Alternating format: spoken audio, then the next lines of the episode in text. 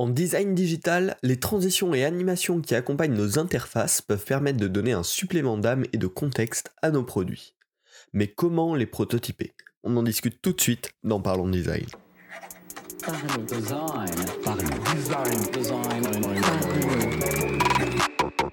Parlons Design saison 5 est supporté par ZKKOS Theory, le site des product designers. Salut, c'est Romain Pachna, bienvenue dans Parlons Design pour discuter de trois outils pour prototyper des animations plus ou moins complexes pour nos interfaces.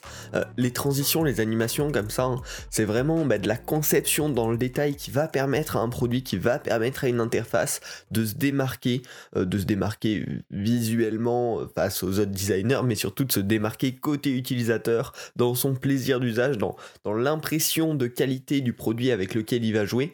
Et donc c'est souvent un truc pas à négliger, même si ça fait partie des trucs qui sont souvent oubliés, effacés à la fin d'un projet, parce que forcément ça prend du temps. Euh, côté design, ça prend du temps à travailler, à, peaufiner, et côté développement, intégration, c'est aussi quelque chose qui prend beaucoup de temps. Mais en tout cas, bah, quand on a l'occasion de le faire, c'est cool, c'est vraiment important de prendre le temps et d'aller bien travailler ces transitions, ces animations qui vont donner vie, qui vont donner souvent un supplément de contexte. Hein. On avait fait un épisode dédié à comment penser des bonnes, des bonnes transitions, mais c'est quelque chose qui apporte du contexte, qui apporte de l'information en fait de qualité à nos utilisateurs. Et donc bah c'est pas c'est pas à oublier clairement.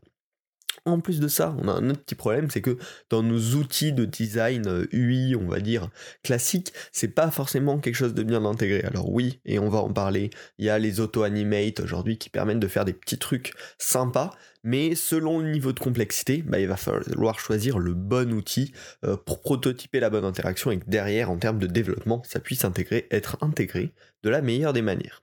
Alors, je vous ai prévu trois cas d'usage et pour chacun de ces cas d'usage, bien sûr, un outil adapté. Il y a les transitions de base, les transitions classiques, les petits mouvements, les choses comme ça.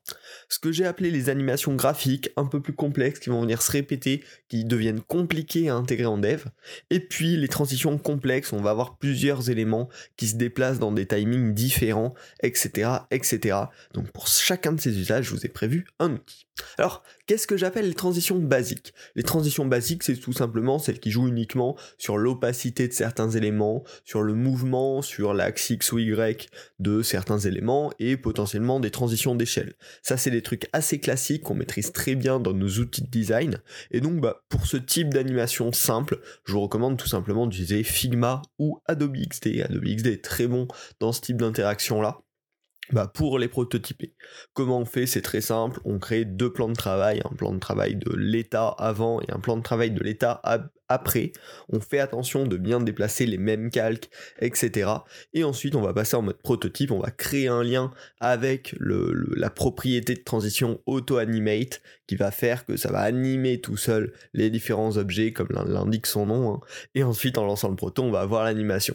Alors Là, c'est très simple, c'est très basique. Je pense que pour la plupart de vous, vous avez déjà entendu parler à minima de, cette fonctionnalité, mais le auto-animate, c'est hyper puissant pour prototyper ces petites transitions basiques. En plus de ça, derrière, on peut jouer avec pas mal de choses. Hein. Par défaut, c'est quand on clique dessus, l'animation va se jouer, mais il y a plus que ça. Déjà, on peut changer le type de déclencheur. Certes, il y a le tap qui permet de déclencher des interactions comme ça, mais il y a aussi des fois des mouvements de drag and drop qui peuvent venir jouer des interactions. On a des choses hyper intéressantes. On peut venir jouer aussi avec les délais pour jouer des animations automatiques après un certain temps. Voilà, il y a pas mal de petits trucs comme ça avec lesquels on peut jouer et qui peuvent venir donner un peu de consistance à ces animations. Également, on peut venir jouer avec le easing, donc la courbe de easing de, l'animation de l'auto-animate, ainsi que sa durée, pour adapter euh, certaines transitions et donner un peu plus de supplément d'âme que si on fait euh, un easing linéaire, assez flat, un petit peu triste et qui souvent apporte donne un côté pas naturel. Donc faut pas hésiter à venir jouer avec ça. Et si vous êtes plutôt team Adobe XD, euh, il y a les propriétés 3D et puis l'aperçu est hyper smooth. Euh, également, vous pouvez jouer avec les SVG et les déformer, etc. sur Adobe XD. Donc on peut pousser même le truc un petit peu plus loin en restant sur ces outils de prototyping euh, basiques, on va dire. Il y a pas mal de choses. Le petit point d'attention quand on travaille avec ces outils, c'est de faire extrêmement attention au nommage des calques. Parce qu'en fait, pour auto-animer euh, d'un plan de travail à un autre, bah, tout simplement, il va prendre les calques qui se nomment pareil, qui se trouvent au même endroit, euh, bah, pour venir comprendre que c'est le même et faire la transition entre les deux. Donc si vous faites pas exactement le même nommage sur les deux plans de travail, bah, très rapidement ça va casser et très rapidement bah, votre animation elle va être toute pétée et elle va pas représenter ce que vous voulez. Donc il faut faire extrêmement attention à ça, mais c'est les outils parfaits pour les transitions qu'on peut appeler basiques on va pouvoir rentrer dans le dur et aller un petit peu plus loin avec la seconde catégorie que j'ai appelée les animations graphiques. Ça, c'est tout ce qui est animation répétée, donc animation automatique, euh, par exemple une illustration qui va bouger, les animations décomposées en plusieurs morceaux quand on va avoir des transitions entre des pages qui vont se faire avec euh, plusieurs mouvements différents en parallèle, ou ces choses-là, les animations qui vont se déployer au scroll d'apparition des différents éléments. Là, on arrive sur quelque chose de bien plus compliqué euh, en termes techniques, en termes de prototypage, et on va avoir beaucoup de mal à faire ça avec Figma ou Adobe XD. Donc dans un premier temps, pour ces animations complexes, je vous recommande After Effects. Alors, c'est clairement pas une solution parfaite parce qu'After Effects derrière ça va nous produire de la vidéo, mais avec un outil qui s'appelle Lottie, on va pouvoir exporter ces animations là et les pouvoir les intégrer très rapidement en dev derrière il y avait un épisode dédié, je vous le recommande bien sûr, mais globalement comment ça marche? On va créer euh, un layout ou plutôt une illustration dans un outil d'illustration, donc Illustrator, mais même pourquoi pas Adobe XD ou Figma. On va l'importer dans After Effects et là on va avoir ben, les différents objets vectoriels avec lesquels on va pouvoir jouer, on va pouvoir créer l'animation frame par frame, ben, comme on, on le ferait quand on veut faire du motion design dans After Effects. Ça demande une belle courbe d'apprentissage quand même, After Effects, c'est pas évident au début, mais on va vraiment pouvoir peaufiner l'animation dans les moindres détails. Bien sûr, dans les easing, dans les détails du mouvement, on va pouvoir animer plein de petits objets, plein de petites parties en même temps sans aucun problème. Euh, et donc là-dessus, c'est hyper intéressant. Et ce qu'on peut faire derrière, notamment pour les animations répétées, les animations d'illustration, et c'est là où est très fort After Effects, c'est les exporter au format Lottie. Euh, Lottie c'est un format dédié, il y a eu un épisode d'ailleurs sur le podcast dédié, mais qui va permettre d'exporter des, des, objets vectoriels avec de l'animation et de l'importer en dev dans une application web, dans une application mobile, dans une application desktop hyper facilement. Et donc c'est extrêmement puissant parce que bah, vraiment on va avoir la même animation dans notre After Effects qu'on l'aura sur le web derrière ou sur notre application. Donc très intéressant, attention, cette technique-là, je vous la recommande uniquement euh, pour animer du, vectoriel, donc animer principalement de l'illustration. Sinon, derrière, quand on va l'exporter en, en, fichier Lottie, ça va être extrêmement lourd et du coup pas du tout rentable. Et ça peut aussi servir cette technique à prototyper, hein, prototyper cette fois-ci uniquement des transitions de scroll sur un site ou une chose comme ça. Mais pour ça, je vais plutôt vous recommander le dernier outil que j'ai mis dans la catégorie transition complexe. Alors, les transitions complexes, ça, ça regroupe pas mal de choses, mais c'est tout ce qui va être animation interactive par rapport à l'utilisateur, transition avancée entre deux pages, et là, vraiment, euh, je m'y suis tenté plusieurs fois, les premières fois j'ai eu du mal, mais là, la, dernière fois que j'ai testé, c'est vraiment absolument génial comme outil, c'est Protopie. Protopie, c'est un outil hyper cool dans lequel on peut directement créer nos interfaces. Ce que je vous recommande plutôt de faire, c'est créer vos interfaces dans Figma ou Adobe XD. Et derrière, vous pouvez les importer très facilement dans Protopie. Et derrière, un peu comme d'ailleurs sur Figma ou sur XD, on va pouvoir créer un prototype. Donc faire des transitions entre des plans de travail.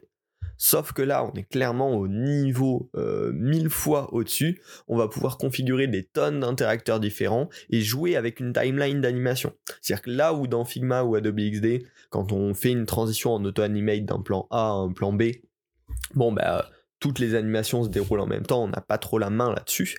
Là, on va avoir une timeline un petit peu comme sur After Effects, on va pouvoir dire bah, l'opacité de tel objet, il bouge à tel moment, la position de tel objet, il bouge à tel moment avec tel easing, etc.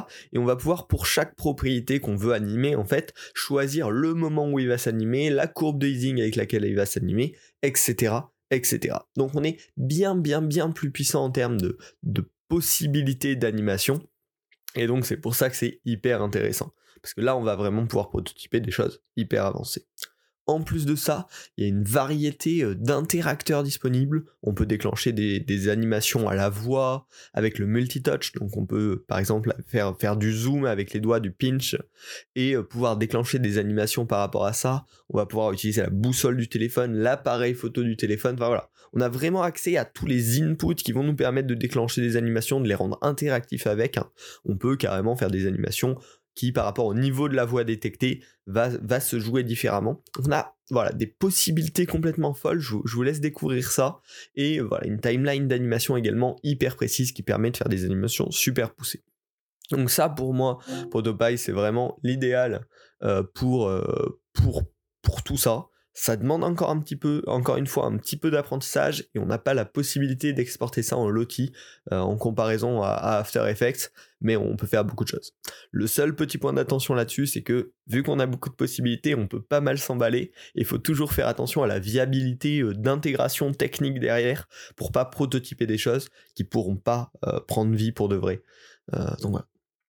Je pense qu'il y aura un épisode qui arrivera très bientôt euh, sur Protopie, euh, sur, sur le podcast Parent Design, donc n'hésitez pas à vous abonner pour ne pas rater ça.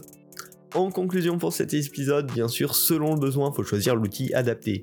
Pas la peine d'ouvrir un Protopie pour juste faire une transition d'opacité entre deux écrans. Ça, Figma ou Adobe XD le fera très bien. Euh, pas la peine d'utiliser Protopie pour faire de l'animation vectorielle, d'illustration, etc le combo After Effects avec l'export en Lottie fonctionnera à merveille, il sera hyper pratique pour les développeurs derrière. Mais par contre, bah, si on veut pousser les choses et aller vraiment dans la finition, euh, dans la précision, bah là, Protopie va être hyper intéressant pour des interactions un petit peu avancées. Voilà. J'espère que le podcast vous a plu. Si c'est le cas, notez le podcast sur Apple Podcast, sur votre plateforme de podcast préférée. Un petit 5 étoiles et un commentaire. Euh, bah, forcément, moi, ça me fait plaisir, ça me motive à continuer le podcast. Et puis, ça permet à plus de monde de le découvrir. On se retrouve la semaine prochaine pour un nouvel épisode. Salut